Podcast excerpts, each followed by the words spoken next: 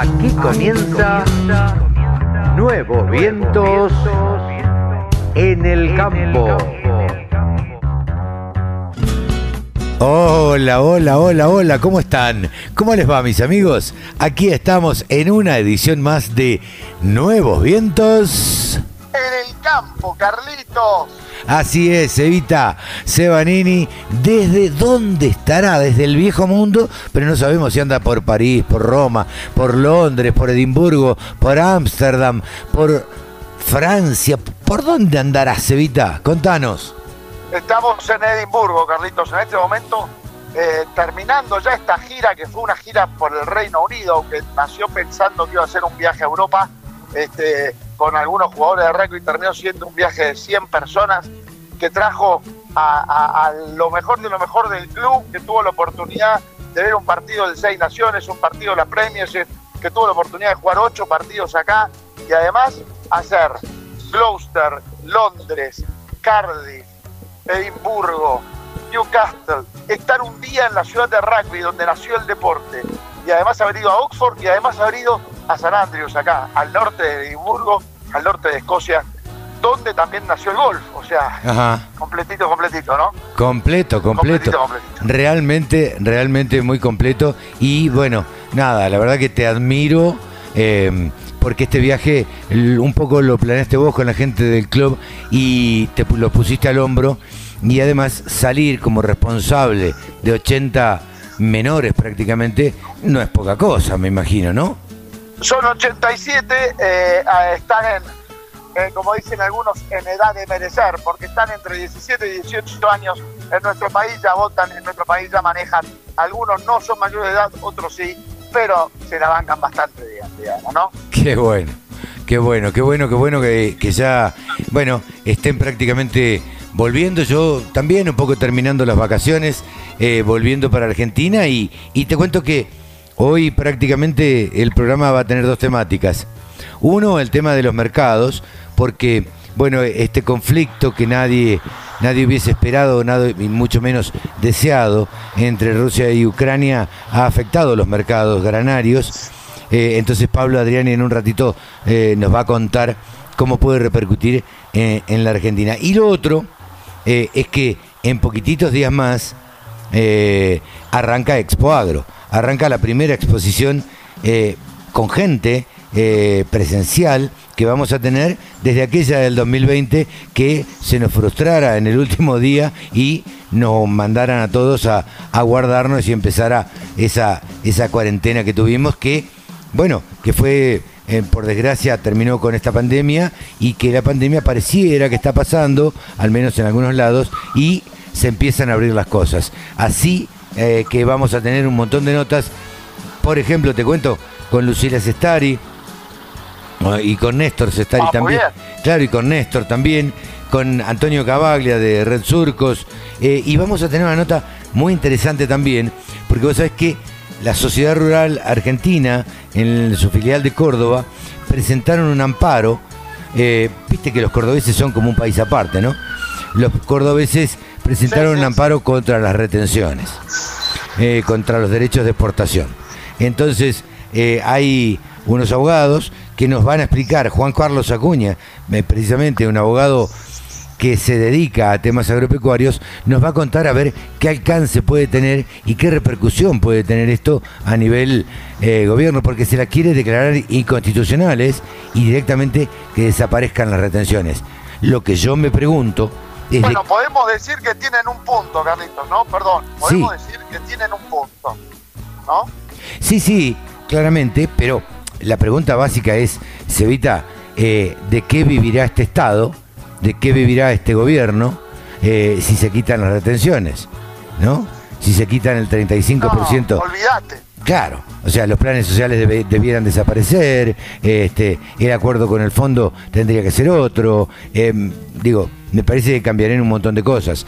Yo creo que ningún juez va a hacer lugar a que se quiten las retenciones, porque el gobierno va a tener tanto poder de lobby en ese sentido como para que esto no suceda, porque si no, se derrumba el gobierno, es el fin del gobierno. Sí, totalmente, totalmente. Eh, Este gobierno, no este ni el anterior, digo, no, no estoy hablando puntualmente de este, no podrían sostenerse sin las retenciones eh, eh, a, los productos agrícolas. Y precisamente Juan Carlos Acuña es quien nos va a, contar un poquito cómo repercute en el productor, porque siempre decimos, viste, las retenciones al agro, cómo afectan al productor agropecuario, pero el productor no las paga a las retenciones directamente. Las paga indirectamente. El que paga las retenciones es el, es el exportador. O sea, los Bunge, los Bunge, los Cofco, los Nidera, esos son los, Los que pagan. Claro, esos son los que pagan los derechos eh, eh, eh, a- al Estado. Pero indirectamente Totalmente.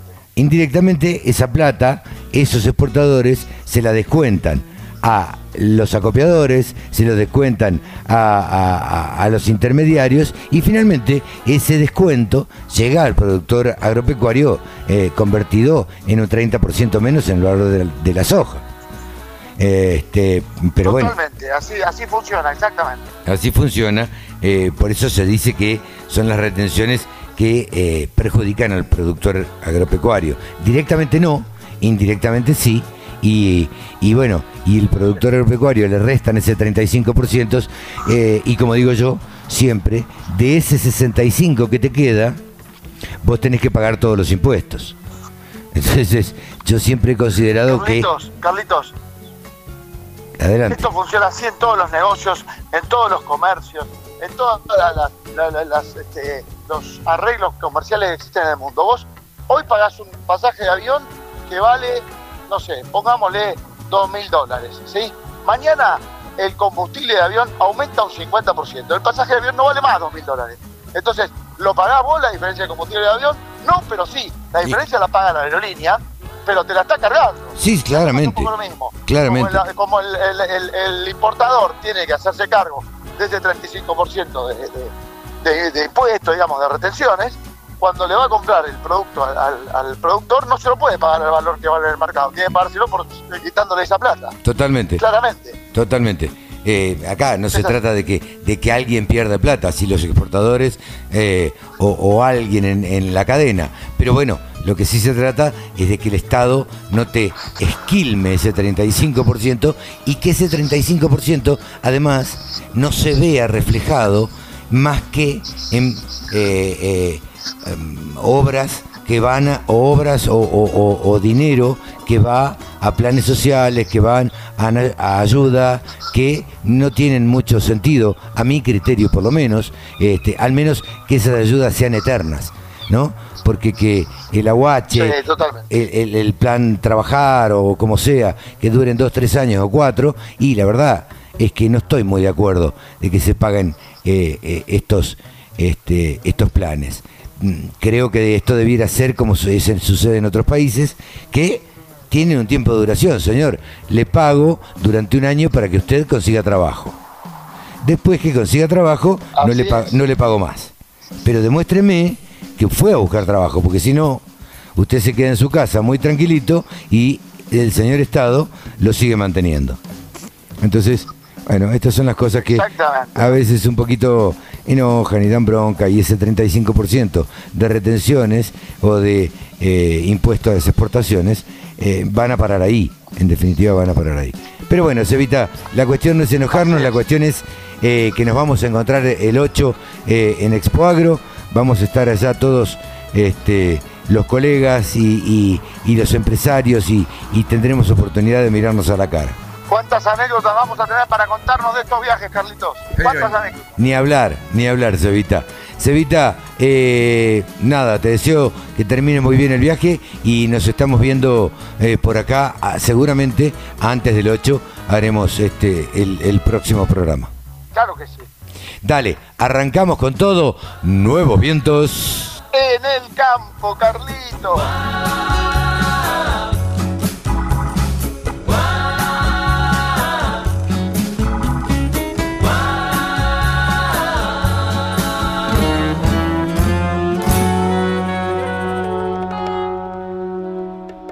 Con un solo clic, descarga la aplicación La Radio del Campo. Después, Solo tenés que ponerte a escuchar tu radio. Ahora estamos en comunicación con el responsable de marketing de la firma Red Surcos, que este año va a estar por segunda vez en Expo Agro. Hola Antonio, ¿cómo te va? Estamos con Antonio Cavaglia. Bueno, muchas gracias por atendernos. Eh, antes que nada queríamos preguntarte, bueno, a ver, ¿qué, ¿cuál es el motivo y con qué expectativa va Red Surcos eh, a Expo Agro 2022? Eh, la verdad que con muchas expectativas, con mucha alegría de, volver a de poder volver a este tipo de eventos de tanta importancia para el sector Así que desde ese lugar la verdad que muy, muy contentos y, también muy contentos y orgullosos de que estamos celebrando en Expoagro los 15 años desde la irrupción de la nanotecnología en fitosanitarios. Es decir, ya se hace, hace 15 años desde el lanzamiento de nuestro primer producto formulado con nanotecnología. Mira vos, eh, van a estar participando en la carpa de relaciones institucionales, tengo entendido, ¿no? Así es, exactamente. El día jueves a las cuatro y media vamos a estar ahí en, la carpa, eh, como, como mencionaba, celebrando estos 15 años de la, de la nanotecnología. Así que los esperamos a quienes estén en la expo el jueves y se quieran acercar.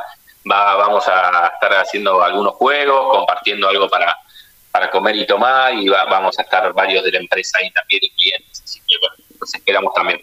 Bien, eh, ¿ustedes cómo, cómo están viendo eh, este año comercial que recién comienza? ¿Cómo lo estás evaluando vos desde el punto de vista del marketing y como responsable de marketing? ¿Cómo, cómo lo están evaluando en la compañía, Antonio? Eh, lo estamos viendo bien, bueno, ahora esperando un poco que que avance lo que es lo que se viene, que es la cosecha de la gruesa, con, entendemos, escenarios bastante heterogéneos a lo largo y ancho del, país, ¿no? Realidades muy distintas. Eh, pero en particularmente lo que respecta a la empresa, eh, con también mucha expectativa porque tenemos, seguimos eh, ampliando la paleta de, de, los productos con nanotecnología, tecnología de la cual somos pioneros en lo que es el mercado argentino desde Surcos y bueno, este año estamos, si Dios quiere, estaremos, como decía, ampliando la paleta, lanzando nuevos herbicidas, sobre todo con, nanotecnología. Así que eh, este, muy enfocados en eso, la verdad, y muy contentos. Bien, les deseamos el mayor de los éxitos y que, bueno, eh, espero que compartamos un rato ahí el, día jueves a la tarde eh, con, los directivos, este, con, con Carlos, este, bueno, con todo, toda la gente de amiga de, Red Surcos. Eh, gracias, Antonio. Bárbaro, dale, te esperamos, Carlos, a vos y a los que se quieran acercar. como decía, seguramente este Carlos, este Sebastián, eh, seamos varios de surcos ahí, así que los esperamos y bueno, gracias a vos por el espacio. Nos vemos en, la expo si Dios quiere. Un abrazo y nos vemos en la expo. Gracias a Dios ya recuperada un poco la normalidad, esta normalidad que, bueno, va a haber que tomarla con ciertos recaudos, pero eh, una normalidad, en fin, ya teníamos demasiadas ganas de encontrarnos y darnos la mano este, y mirarnos a la cara, ¿no? Tal cual, tal cual. Eso creo que va a ser el, el principal condimento de la expo de este año, la, vuelta a la normalidad, exactamente, a la normalidad que, supimos tener. Sí, claro. Así bueno, claro. así es. Y que nos dejó con gustito amargo allá cuando empezó la, la pandemia en el 2020, y que terminó un día antes y que, y que, bueno, justo arrancaba todo. Exactamente, tal cual, tal cual. Quedó trunca la, esa edición. Así que ahora vamos por la revancha. Antonio, gracias por el contacto con la Radio del Campo y nos vemos en Expo Agro. Dale, nos vemos en la expo. Gracias a vos y saludos a vos y a toda la audiencia. Un abrazo grande. Gracias. Antonio Cavaglia, responsable de marketing de Red Surcos, ha pasado por los micrófonos de la Radio del Campo. La Radio del Campo, www.laradiodelcampo.com. Con respecto a Expoagro, este año es un año muy especial. Eh, nosotros siempre agradecemos y, y, y, estamos orgullosos de ser los sponsors de toda la vida de Espoagro, en lo que es la, la tolva, la tolva oficial de Espoagro es Stari, y bueno, eso lo valoramos mucho y respetamos mucho. Eh, es un año especial, digo, porque este año Sestari cumple 95 años está cursando la cuarta generación y ya eh, se van notando las pinceladas de la cuarta generación porque eh, hay muchos cambios dentro de la empresa, eh, fuera de la empresa y en el producto, que es netamente mentalidad nueva, mentalidad joven que va ingresando y que va dándole este, este, estos nuevos impulsos a la empresa, ¿no? estamos, estamos por presentar eh, dentro de lo que es la tolva, porque somos especialistas en esto, algunos por ahí pueden decir, bueno, es una tolva, pero una tolva tiene que tener la tecnología suficiente como para poder atender como se debe atender una cosechadora de última generación, y creo que no todas las tolvas atienden a una cosechadora de alta generación. Lo digo por la forma de descargar, por la manera de cuidar el grano, por la manera de armar y desarmar, por la manera del mantenimiento y sobre todo porque se está, si bien vende una tolva, eh, vende y tiene un repuesto y vende un servicio dentro y fuera del país. Y eso eh, a la hora que llega la necesidad se siente y eso se valora cuando se tiene el problema. Eh, eso hace que uno venda un combo, no venda solamente un pedazo de fierro doblado, plegado para un trabajo. Así que bueno, esperemos llegar con los nuevos, eh, las nuevas innovaciones que estamos haciendo para mostrarle a nuestros clientes, que son prototipos y que mm, seguramente para marcarles el camino que confíen en que seguimos trabajando y estamos día a día pensando en cómo podemos hacer mejor las cosas y cómo podemos atender sobre todo mejor a nuestros clientes. Vamos a estar en el stand 300 de Expoagro, muy cerca de la entrada. El campo es el motor del país. Prende ese motor. Prendete a la radio del campo. Ahora nos encontramos en comunicación con el gurú de los periodistas agropecuarios, el gurú Pablo Adriani, analista de mercados. Y vaya, si habrá tenido trabajo esta semanita, Ucrania-Rusia se lleva, bueno, se lleva toda la información. Hola Pablo, buen día, buenas tardes, ¿cómo estás? ¿Qué tal Carlos? ¿Cómo andas? ¿Bien? Muy bien, por suerte. Eh, tratando de que nos expliques, eh, a ver, eh, esta, este ataque de Rusia a, Ucrania, ¿cómo repercute en los mercados en general y en la Argentina en particular? Digo, primero en los mercados, ¿cómo, cómo repercutió? En esta misma columna, la semana pasada, ya habíamos anunciado que si se producía el conflicto Rusia-Ucrania, iba a ser explosivo en precios. Claro, sí, sí. Cosa que realmente ocurrió eh, eh, a la madrugada del, jueves, cuando Rusia invade Ucrania, eh, el, el, mercado de Chicago nocturno empezó a tomar las noticias internacionales y, y, fue consolidando límites de suba, el límite de suba para que los productores que nos escuchan eh, sepan de qué se trata, es cuando el mercado sube el límite máximo permitido permitido por día. Eh, a ver, vale la pena vale la pena recordarlo, Pablo, cuando sube un máximo permitido eh, se corta el mercado, ¿no es cierto? Y prácticamente se bloquea el mercado. Claro.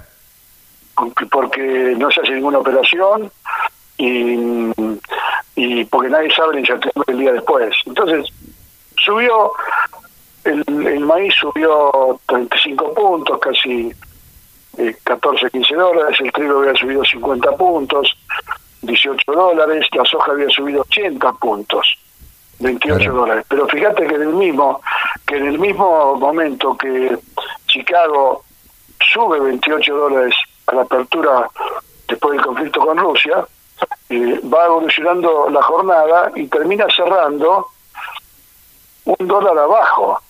Ah, o sea que bien Chicago, de Chicago subió 28 dólares a la apertura y durante la jornada después cerró 29 dólares abajo. Claro. O sea, perdió los 28 que había ganado y un dólar más. Y un dólar, un dólar ¿Esto más. por qué fue? Esto fue porque los operadores de Chicago se dieron cuenta que Rusia participa en el mercado mundial de, soja con un millón de toneladas solamente, de un comercio global de 160 millones. A ver, si dej- déjamelo interpretar.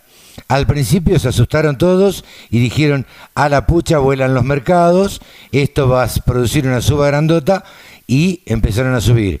Y después empezaron a analizar y dijeron, ¿cuánto influye Rusia en la soja? Muy poquito. Y entró a bajar, a bajar, a bajar, tanto es así que cerró un dólar más abajo. Claro, después el mercado, los operadores entraron a evaluar el- el- el- la, la letra chica, ¿viste? Claro. Cómo participa Rusia en, en el mercado global de soja. Ese por un lado. Por otro lado, el trigo, que había subido 50 puntos, casi 17, 18 dólares, eh, tenía, tenía lógica esta suba del límite de trigo, porque Rusia y Ucrania son los primeros exportadores mundiales Mundiales, claro, claro. de trigo, entonces una y importan 60 millones de toneladas. Entonces ahí tenía lógica la, la suba del trigo al límite, pero resulta que después, Carlos, no sé qué análisis estarán, habrán hecho, pero empezaron a, a investigar un poquito más y el día posterior, que fue el viernes, ayer, Sí. Chicago perdía, perdí- perdía en trigo más de 75 puntos. O sea, había subido 50 y el jueves y el viernes perdía 74. O sea, que se dio vuelta como que no pasó nada. No sé si me entendés. sí, sí, sí, sí, Como que queda claro. Un día como- nos tenés que Como que no. nos tenés que explicar, Pablo, qué significa eh, cuando vos hablas de puntos y de pesos o de o de dólares, digamos, ¿no? Eh, pero pero otro lo dejamos para otro día. No, pero los puntos son centavos de dólares por bushel. Ah, ok, listo. es que es la, me- que es la medida de, de Estados Unidos en el precio de los commodities. Esos centavos de dólares por bushel, vos lo multiplicás por un factor y te da dólares por toneladas. Claro. Entonces, 30 puntos en maíz, 30 centavos de dólares por bushel, son 2, 13 dólares por tonelada, Claro, para redondear. ok. Bueno, entonces el trigo, segunda sorpresa. El maíz, que había iniciado una suba de 15 puntos, 15 dólares, terminando 7 dólares arriba, el viernes perdía los 14 dólares que había ganado el día anterior. Claro. O sea que, ¿querés que te diga la verdad? Es como que en dos días volvimos a foja cero. Claro, Diego, en dos días, en dos días todos tenemos la noticia de la guerra y en los mercados no pasó nada, porque subió y bajó a lo mismo que estaba. Claro, incluso con un poquito menos en el caso del trigo y en el caso del maíz. Entonces yo me pongo un poco a analizar por qué pasó esto. Y la respuesta puede ser por el lado de que la operatoria del Mar Negro no se vio resentida o evalúan que no va a estar resentida. Porque todo el conflicto de Ucrania y Rusia se ubica sobre el, el este de Ucrania, con la frontera con Rusia, todo lo que es Kiev, que es el centro de Ucrania, y, y- y esa es la zona de conflicto. Claro, El conflicto no está en el Mar Negro, claro, no está en las terminales portuarias. Los rusos, que son inteligentes, eh, no tiraron misiles a las terminales portuarias, claro. tiraron misiles a eh, bases Sí. militares ucranianas, Sí, bases tiraron aéreas. sí. misiles a las ciudades, bases aéreas, exactamente, aeropuertos, ¿sí? Entonces, eso puede ser la explicación por la cual el mercado revirtió toda la suba y están descontando que la operatoria del Mar Negro va a seguir siendo normal. Claro, eh, los agricultores, intuyo yo, que en Rusia o en Ucrania, como en Argentina, deben seguir trabajando, cosechando, este, sembrando y, y demás, a pesar de la guerra, ¿no? Y a pesar de que no es un conflicto generalizado y que si están cosechando, eh, los, los puertos van a seguir operativos y se va a seguir exportando y se va a seguir comercializando. Exactamente, muy buena, muy buena tu, explicación anexa a la mía. Y Argentina vivió, vivió un paraíso el jueves y un infierno el viernes. a ver cómo fue. Y bueno, el paraíso fueron las chubas que hubo de, de maíz y de trigo. Claro, Y el infierno del viernes, o sea, la, la- la famosa frase, los mercados no suben hasta el cielo, se dio el ju- jueves. Los mercados no bajan hasta el infierno, No, se claro. dio el viernes. Claro. Ahora, eh, ¿habrá productores que la supieron aprovechar? Esa suba antes de que baje. Vos sabés que el productor es un, el productor es un bicho medio raro y cuando ve que sube, cuando ve que sube no vende, Claro, porque piensa que va a seguir subiendo. Va a seguir Ahora que bajó no vende porque piensa que va a recuperar. Pero el dato clave para esta semana, para todos tus oyentes, sí. es que el lunes y martes es feriado en Argentina Es feriado, claro. y no es feriado en Chicago. Ajá. Entonces, no quiero ser premonitor, pero no quiero pensar si Chicago sigue con la corriente bajista lunes y martes y el miércoles te encontrás con un mercado en Argentina Deprimidísimo. mucho por debajo al valor del viernes. Porque no te olvides que en Chicago la posición marzo, tanto de soja como de maíz, vence el, el- el- el lunes y martes. Claro. Entonces ahí, ahí tenés una liquidación de posiciones que va a tener impacto negativo en los precios. Qué increíble, ¿no? Cómo pueden afectar. Esto, obviamente, muchas veces hemos hablado de lo que es un cisne negro. Digo, esto de la, del conflicto Rusia-Ucrania es un cisne negro. Porque si bien se venía, se podía anticipar un conflicto, la verdad es que nadie sabía cuándo. Y, y esto afecta a, los, afecta a los mercados, ¿no? ¿Cómo, Apareció el cisne negro y después apareció de vuelta cuando empezó a bajar. Claro, cómo estoy aprendiendo del maestro, qué grande. Eh, Pablito, la verdad que ha quedado claro la, la explicación y este y bueno y, y habrá que esperar cómo eh, sigue este conflicto, cómo evoluciona este conflicto, si se agranda, si quedó en eso, si fue como una advertencia de Rusia o qué, y a ver cómo responden los mercados a esto, ¿no? Exactamente, ese es el tema. ¿Cómo evoluciona el conflicto? ¿Qué hace Estados Unidos y Europa para castigar a, a Rusia? Está todo muy dividido. Sí, Sabes que Rusia tiene relaciones con Europa muy sólidas con respecto al gas sí, claro. y al petróleo. Entonces, como que Europa tampoco puede pelearse mucho con Rusia porque se corta la provisión de gas y petróleo. Sí, sí, sí. Entonces estamos en una situación ¿viste? muy delicada y lo único que se habla son de represalias económicas por parte de Estados Unidos que quiere ir cerrando cuentas de quiere primero cerrar algunos bancos rusos que están operando en Estados Unidos y después ir contra las cuentas de los rusos eh, en bancos americanos. Claro, claro.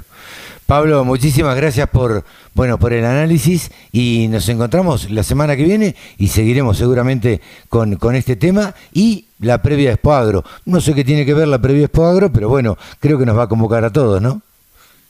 Así estaremos, exactamente. Te mando un abrazo, Pablo. Fuerte abrazo. Pablo Adriani, el gurú de los periodistas agropecuarios y analistas de mercados, ha pasado aquí por los micrófonos de la Radio del Campo. Todas las voces, todas las opiniones. Laradiodelcampo.com. Estamos en comunicación con un abogado, eh, Juan Carlos Acuña, que es abogado agrario, ah, escribe, tiene un blog, eh, el blog se llama como él, jurídico 2741.com. ¿A qué se debe el nombre? Buen día, Juan Carlos. Gracias por atendernos. Ah, buenos días, buenos días Carlos, un gusto. Eh, mm, obedece a un código postal. Ah, mirá. Lo que pasa que tengo un, eh, soy a- algo itinerante en, Sí, en la sí. provincia de Buenos Aires y región pampeana. Eh, eh, Juan Carlos, mira, la, la- el tema por el cual te queríamos consultar básicamente es, a ver, los cordobeses presentaron un amparo para no pagar las retenciones o para declararlas inconstitucionales. ¿Cómo estás viendo vos esto y a tus clientes qué les estás aconsejando? No, fundamentalmente lo que estamos viendo, o, o sea, eh, una, una cuestión es verla desde el punto de vista global eh, y de, de otro desde el punto de vista técnico-jurídico, ¿no es cierto? Claro. De la procedencia de acciones en este caso. Eh, en Córdoba lo que hasta ahora conozco, y voy a ser muy prudente y cauteloso porque no conozco in- a fondo el contenido de la, de la acción planteada, eh, no hay mayores noticias todavía, ha ingresado seguramente en un juzgado federal, porque es una cuestión federal el tema de la derecha de exportaciones, Claro. en la provincia de Córdoba. Hasta lo conocido, se trataría, siempre potencial, de una acción de amparo colectivo. Ajá. Eh, es una institución que tiene una raigambre constitucional, eh, ta- tiene una, una base legal que son eh, a partir de alguna jurisprudencia, del caso Alavi en el año 2012, en la que eh, se, una sentencia recaída en un tribunal sobre un caso planteado por un individuo rige para ese individuo, no para todo lo colectivo que están en la misma situación, que se llaman jurídicamente intereses eh, individuales homogéneos. Eh, lo que habría planteado la Sociedad Rural de Jesús María a través de los anticipos del doctor Casaña y sus trabajos con la Sociedad Rural Argentina sería una acción de amparo que no sabemos si también acompañado, creo que también una medida cautelar, eh, dos cuestiones. Una, lo que sería la inconstitucionalidad de los derechos de exportación. Vencido el 21 de diciembre la eh, potestad eh, o delegación de legislativa en el Ejecutivo por el Congreso Nacional, porque por las leyes, en este caso tributaria, exportación, son leyes que deben ser fijadas por ley del Congreso. El problema sucede porque el Código Aduanero data del año 1977. En ese entonces estaba interrumpido el sistema democrático de todas maneras, entonces, es más, ese código aduanero eh, fue sancionado con la fuerza del, artículo Estatuto de Regularización Nacional, no por la Constitución Nacional, está claro. Bueno, a partir de ahí se eh, empiezan las lecturas de los impactos económicos. Aparentemente podría suceder que el proceso obviamente va a ser algo extenso, más allá de las resoluciones de la primera instancia, que pueden ser recurribles ante la Cámara y llegar a la Corte, eh, es posible que en ese interregno eh, se sancione una ley eh, o, se apruebe la ley de presupuesto con esta, mm, vamos a decir, delegación de facultades que la considero también opinables. O sea, el Congreso debería específicamente pronunciarse sobre un derecho de exportación sea específico o ad valorem, que es el caso de los productos agrarios. Eh, ahora te pregunto, ¿hasta aquí analizamos, eh, digamos, lo que sucede en Córdoba, lo que están haciendo eh, en Córdoba? Ahora, ¿cuál es la opinión o, el consejo o la sugerencia que vos le das a, a, tus clientes como asesor jurídico en la provincia de Buenos Aires y demás? ¿Y cuál es tu visión, no?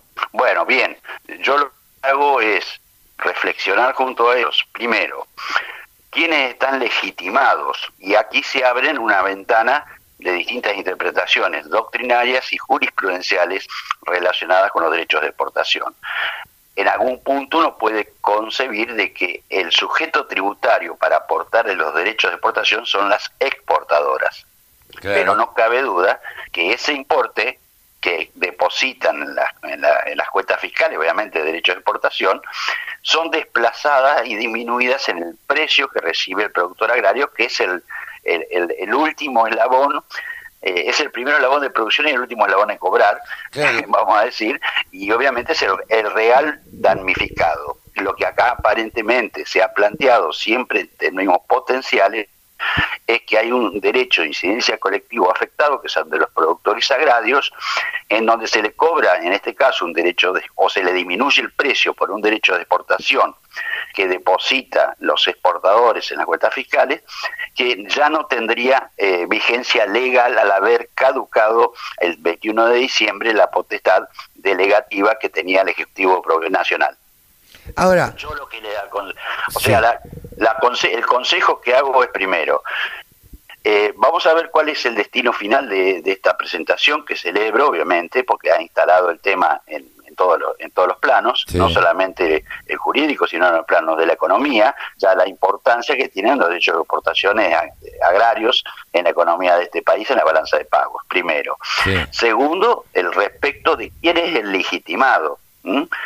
Y aquí se abren muchas ventanas de interpretación que puede ser que el juez se excuse y no se pronuncie sobre el fondo de la inconstitucionalidad de un derecho de exportación sin ley, en este caso, eh, fácticamente, eh, para, en todo caso, eh, abrir solamente que puede rechazar la presentación por falta de legitimación activa.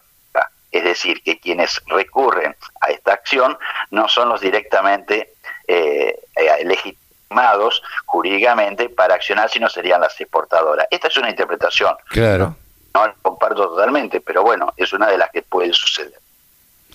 De manera tal que todo esto de la acción de amparo colectiva es un, es un instituto que creo que ha sido seleccionado luego de haber el equipo jurídico que asistió a esta acción, eh, haber evaluado varias estrategias judiciales hasta los fueros y hasta las jurisdicciones en las cuales imponerlo. No puedo expresar más profundidad porque obviamente ya, como dije, prudencia y cautela frente a una acción que todavía no tenemos noticia de su admisión y no hay resolución conocida al momento sobre este tema presentado por Jesús María y otras rurales de Córdoba, ¿eh? no solamente Jesús María.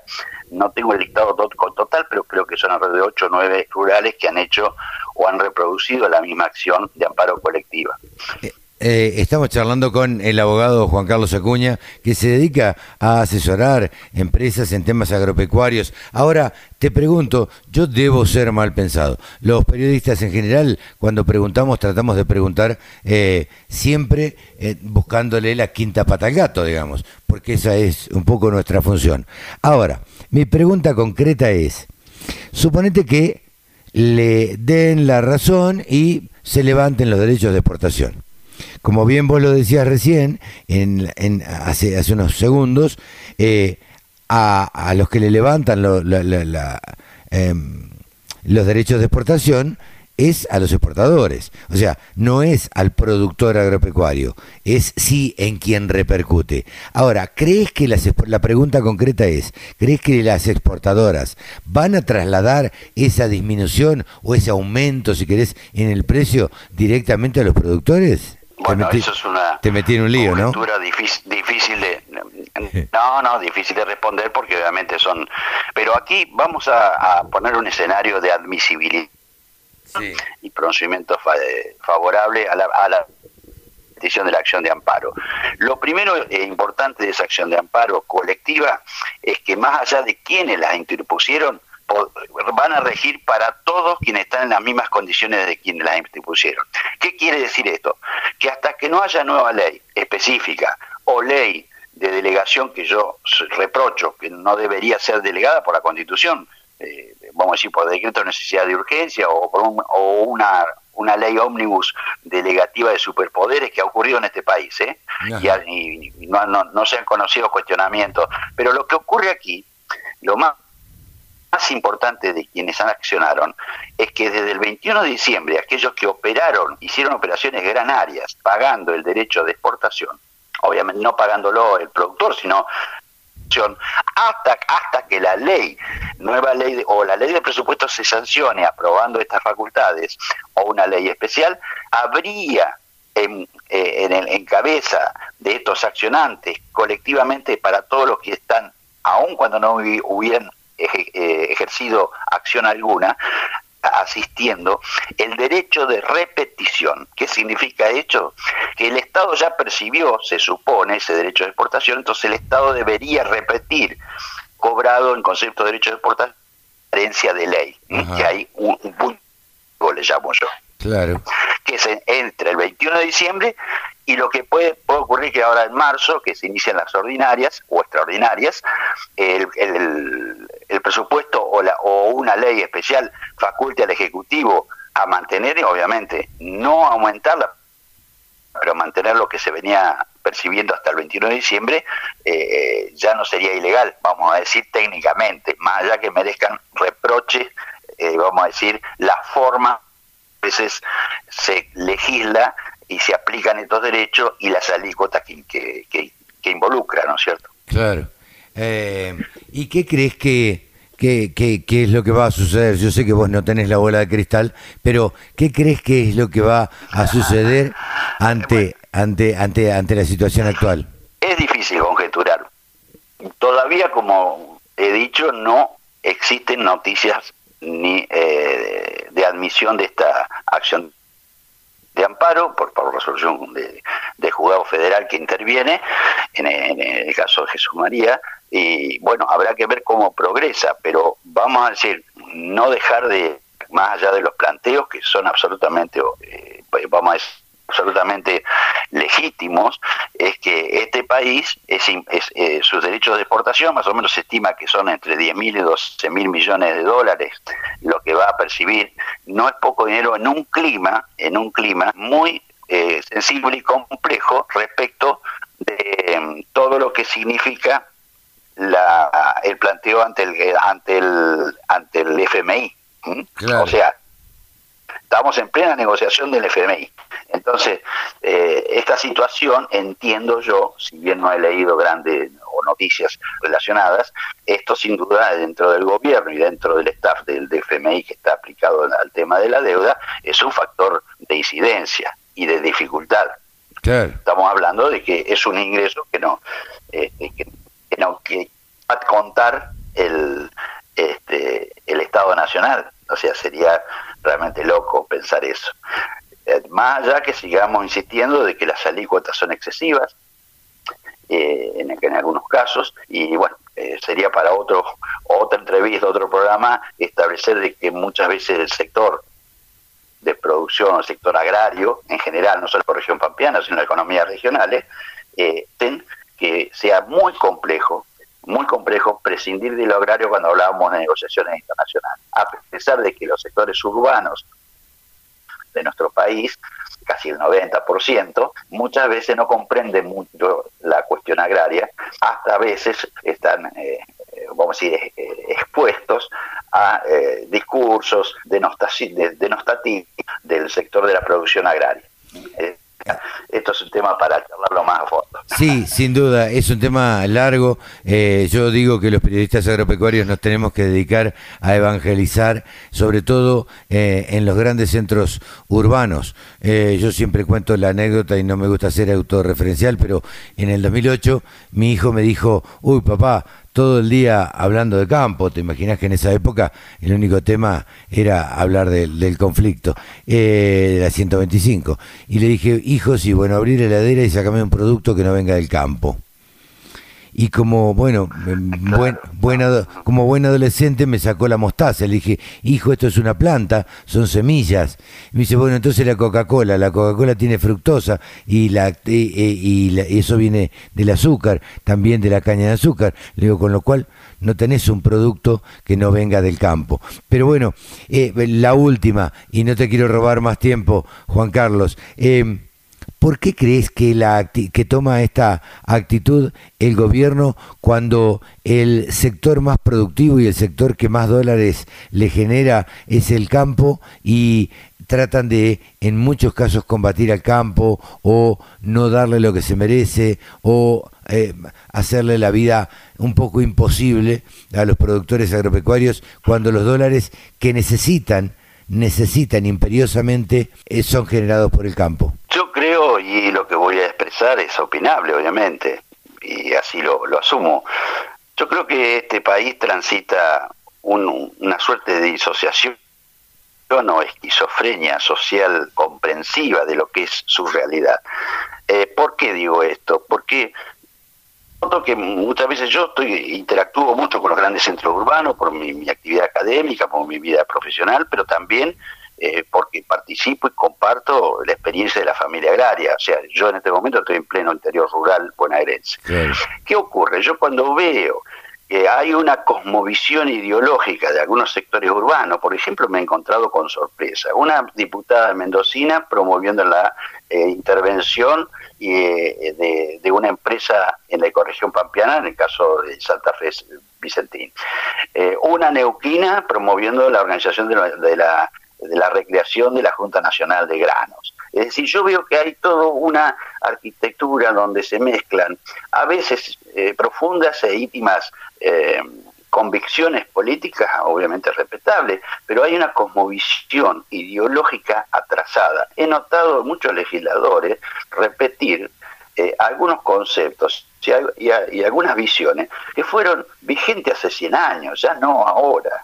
Es más, con esto quiero redondear, eh, desconocen que hoy la China, que hoy es uno de los, eh, vamos a decir, aspectos que en Argentina ha tomado gran relevancia, y perspectivas desde el punto de vista gubernamental actual, China a partir del 77, después de la muerte de Mao y de Xi Jinping, inició un proceso de modernización donde incorporó elementos de la, eh, de la estructura de capitalista hasta en el manejo de las tierras. Es decir, hay un desconocimiento, una ignorancia que realmente asombra asombra. La modernización china, ese proceso iniciado en aquellos entonces de forma gradual, que se inicia, madura en el 2000 y hoy es parte de la Organización Mundial del Comercio China. Es un actor central en el comercio internacional granario y de productos, no solamente de granos, de productos industriales. Es decir, acá demuestran que hay eh, visiones totalmente eh, desactuadas. No sé si se cortó. No solamente gubernamentales, sino de otras áreas. Sí, digamos que... Hola, hola. A ver, sí, sí, sí, sí, se escucha perfecto, eh, Juan Carlos. Claro, como que estuviéramos atrasando un montón de años, ¿no es cierto? Y queremos ser más comunistas que, que Mao Zedong, y la verdad que eso es medio imposible. Y, y volver a esas viejas recetas que no dieron resultado ni siquiera en los países comunistas. Bueno, se cortó la comunicación con Juan Carlos Acuña, estábamos charlando eh, acerca de este, de este tema, era la última pregunta. Así que nos despedimos eh, de Juan Carlos, le agradecemos y ya estaremos charlando en una próxima oportunidad. Saludamos y, y le agradecemos a Juan Carlos Acoña. Todas las voces, todas las opiniones. La radiodelcampo.com. Y hasta aquí hemos llegado a una edición más de Nuevos Vientos en el Campo por la Radio del Campo, como lo hacemos habitualmente todos los sábados de 10 a 12 y los domingos de 12 a 13. Cevita, ¿nos despedimos? ¿Hasta la semana que viene? Sí, amigo, hasta la semana que viene. Nos vemos pronto. Buen viaje, buen regreso. Un abrazo. Chao, Carlitos. Gran abrazo.